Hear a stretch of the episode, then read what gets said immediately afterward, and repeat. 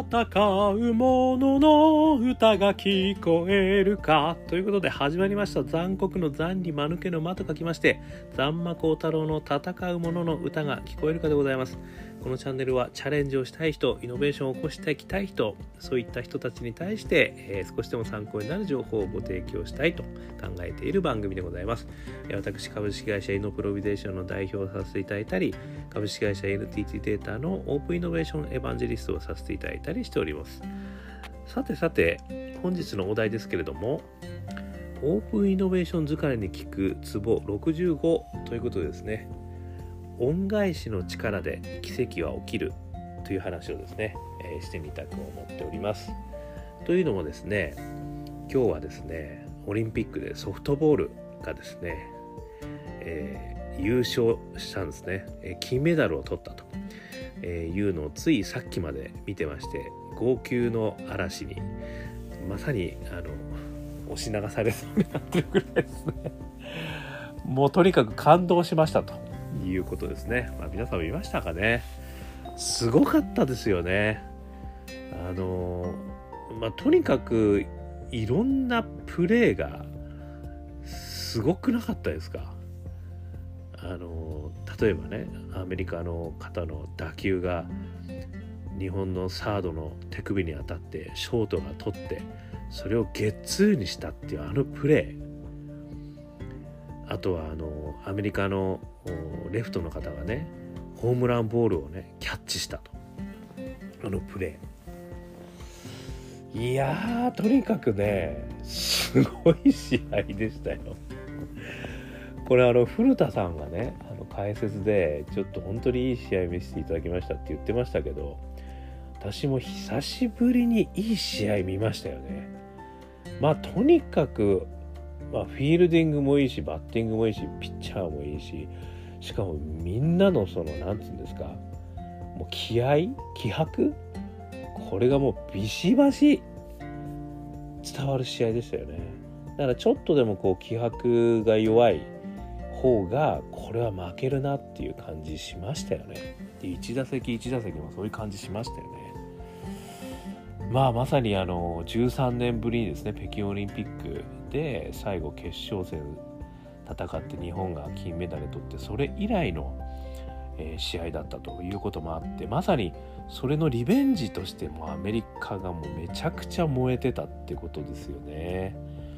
まああと日本はねやっぱりそれを連覇するということでめちゃくちゃ燃えてたということでですね本当に感動的な試合でした。でその感動的な試合を見てですね私が感じたのがこの恩返しの力で奇跡は起きるっていうことだったんですよね。これはですねあのまず私が感じたのはとにかく執念の力ですよね両方とも。あの13年前にオリンピックに出てそしてその13年間ですよまたこのオリンピックに出るために体を整えてゲームに出るようになったベテランの方々、まあ、まさに上野選手とかですね。あとアメリカのあの選手でアボット選手とかねあのいらっしゃいますよね。オスカーマンさんですかね。まあその方々はまさにこの13年間ですよ。あの本当ソフトボールがねオリンピックに採用される採用されないっていうもう荒波に飲まれながらですねとにかくそこでこの目標をもとにやってきたわけですよねそしてもう30代後半というねあの相当体力的にもきつい中ねもう本当に気力でやってきたっていうことだと思うんですよねでその中でねやっぱり上野選手に私は非常に注目をしたんですけれども上野選手もやっぱり執念でねあの強い弱いは執念の差だっていうことをなんか言われたことがあるらしいんですよね。で私はそれ聞いた時にまあやっぱり執念の力で奇跡は起きるんだなと思ったんです。やっぱりその負けないという力ですよね。そのやっぱり気持ちの力がおそらくこれはアメリカの選手もそれから日本の選手も両方すごい強い気持ちを持ってたと思うんですよ。なのであんな奇跡のようなプレーがねもう頻発してましたからねこんなほんと試合見たことないぐらい奇跡的なプレーが頻発してたと。で私そこで上野選手の執念っていうのはねどこから来たんだろうっていうのをねちょっとさらに考えてみることにしたんですよ。でそしたらですねあの上野選手のインタビューの最後にですね実はあの宇津木麗華さんっていうあの監督ですよねその監督に恩返しができてよかったって最後言ったんですよで宇津木麗華監督がもう最後の試合の何日前ぐらいからもうあの顔面蒼白でねもう本当にあの大丈夫か？みたいなのを心配し続けたと。いうようなことを言っていてなんとかね彼女の恩返しをしたいというふうにあの考えてました。ってことを言われたのを聞いてなるほどと思ったんですよね。つまりその上野選手の執念はどこから来たかっていうと宇津木麗華さんという監督に恩返しをしたいというところから来たんだなというふうに思ったんですよ。でですねちょっといろいろ調べてみると上野さんと宇津木麗華監督はですねかけがえのない存在になってるっていう話がですねあのあるようなんですよね。あの実業団入りした時からですねどうも上野選手の先輩だったらしいんですよね。で一緒にあの日本代表として一緒にメダルも目指した方であると。でそういう意味ではあの04年ですかねアテネオリンピックの後ですねなんか日本のですねあのホープだったその頃の上野さんの指導を米国の指導者がですね拒み続けてたらしいんですけどそれも実は宇津木さんが口説き落としてあの指導していただくようになったと。でその頃はどうも宇津木監督が引退したばかりであのその頃に身につけたやっぱり投球術がですね上野さんの今の土台になってるとそして08年の北京の金メダルにつながったということがねあの言われているらしいんですよね。でこれあの番組の中でも何回も出てましたけど上野選手が一時期燃え尽き症候群になったと言ったこともあったらしいんですよね。ただその時にですねあのやっぱこの宇津木監督が実はその支えたいと宇津木監督を支えたいということがですねどうやら上野さんのモチベーションとしてあのなんとか支えてたっていう話があるらしいんですよね。で12年14年ですね世界選手権連覇これに貢献したんだけどあの宇津木さんがですね15年に監督を降りるとですねその時にエースも代表も辞退したらしいんですよね。でまた16年にあのオリンピック代表監督に就任したんですね。上野さんも再びオリンピックを覚悟を決めたというこの絆がですねどうやらあるらしいんですよね。あの宇津木監督もねそういう意味ではインタビューの中でも上野は神様だって言ってましたよね。もう上野しかいないって言ってましたよねだからこの、まあ、指定の間にはもう紛れもないものすごい絆があるっていうことですよねで上野さんはやっぱりそこに最大のモチベーションを感じてですねあの宇津木さんになんとかね最後恩返しをしたいと最大の恩返しをしたいということで執念が出てそしてそこからさまざまな奇跡を読んだと。もちろんねあのこれ奇跡っていうのは努力がないと生まれないのでですねもうとにかくねあの上野さんはあの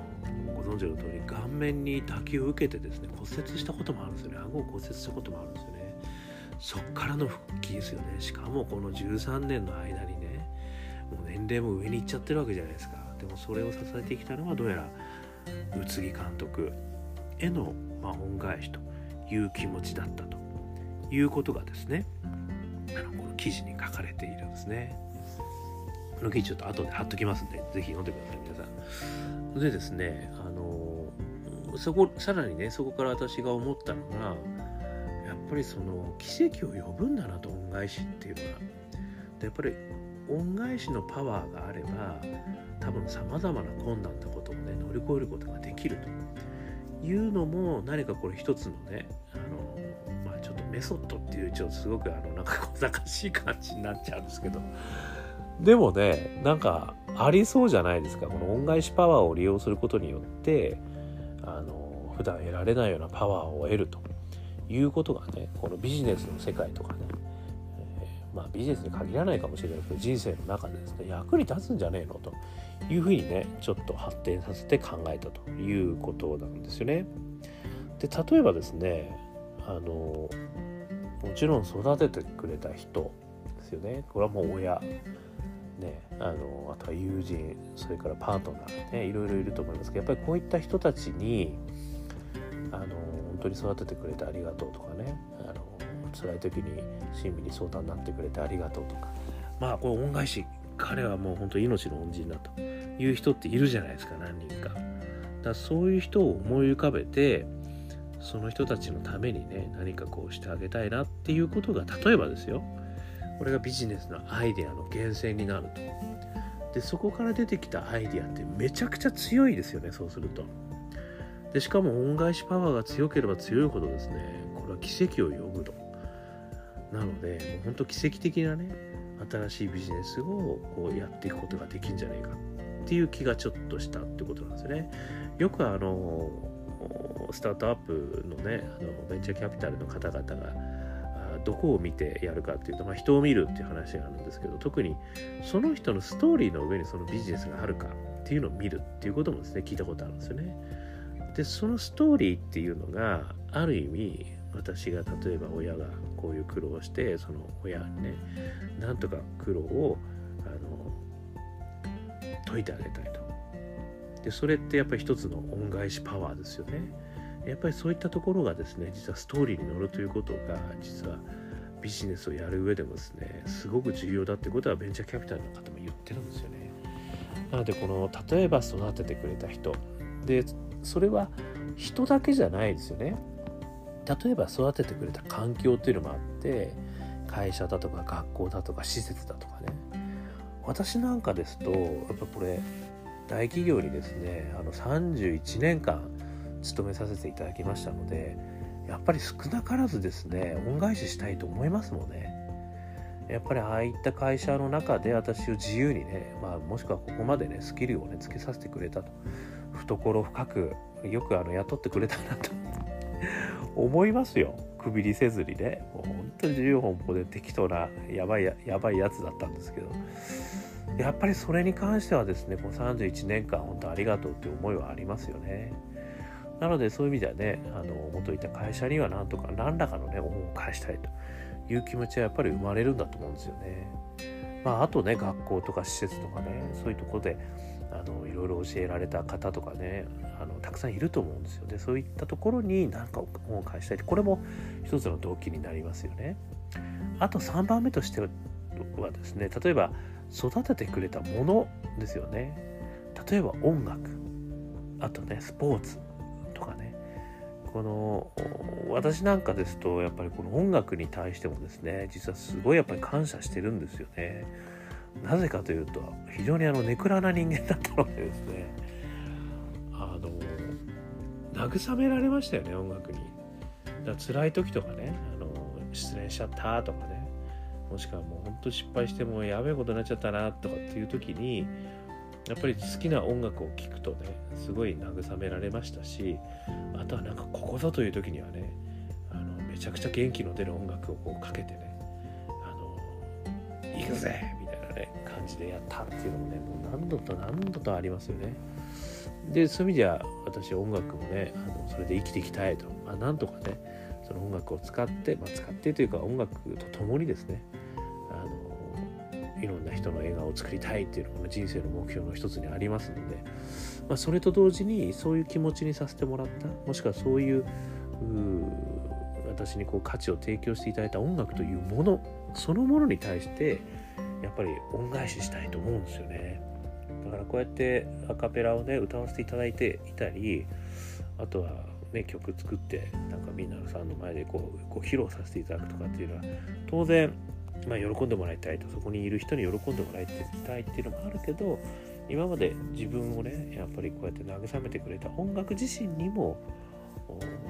やっぱりこう恩返しできてんじゃないかなとその音楽を奏でることによってなんか音楽に対して、えー、恩返しできてんじゃないかという気持ちもありますよね。これは多分何か一生懸命やってきた人っていうのはその一生懸命やってきたことに対してですね絶対感謝の気持ちってあると思うんですよね。なのでそこに対してモチベーションが湧いて何かを恩返ししたいと。でスポーツも絶対そうだと思うんですよね。なのでまあそういう意味でですねその育ててくれたものに対して音楽をあ音楽じゃないわ。恩返しをすると。いうこと自体もですねすごいなんかあの新しいね動機づけ。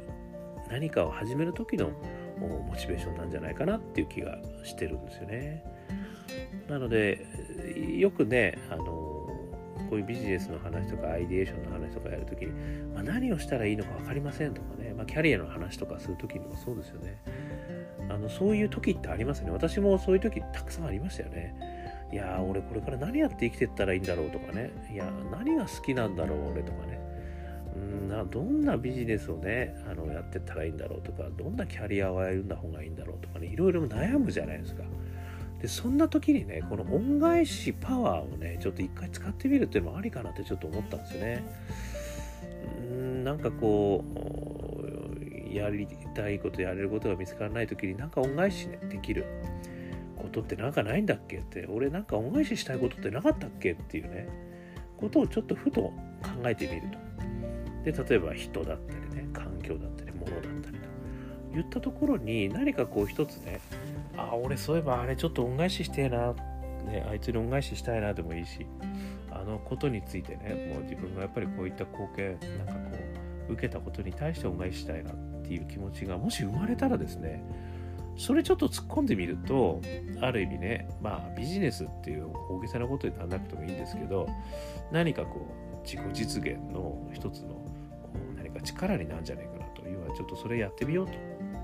やってみるモチベーションの一つなんじゃないかなって。しかもそこの先にはですね奇跡を生み出すだけのパワーが生まれる可能性があるので、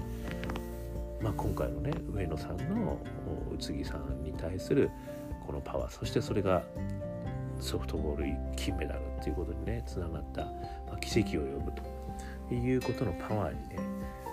恩返しパワーっていうのは絶対つながるなって思ったんでそういったところを突っ込んでいくっていうのもまあ一つあのまあ手段の一つとしてですね頭の片隅にあってもいいんじゃないかなというふうに思ったということでございました。ということで今日はですねあの感動の女子ソフトボール金メダルおめでとうにちょっと合わせてですね恩返しの力で奇跡は起こると。ね、なので何か自分がこう恩返しどこかへの恩返しないかなって考えた時にその恩返しをしたいことに関してはですね奇跡のパワーを得ることができるかもしれないと。なのでそこに突っ込んでみるというのもすごくいいんじゃないでしょうか。もしくはね何かその恩返しのパワーっていうのをやっぱり自分の中にこう入れ込みながらですねあの新しいことを取り組んでいくということはすごくねあの奇跡を呼ぶほどのパワーを得るいいやり方なんじゃないかなということをお話しさせていただきました。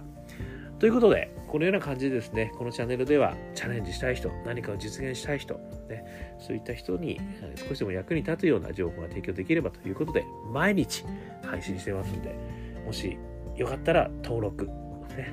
あとはよかったらいいね、よかったらシェア、ね、自由にしていただければと思います。あとはですね、あのこの私の Facebook とか Twitter、残酷の残に間抜けの光る太郎、ここにですね、コメント、いろいろ寄せていただけたら、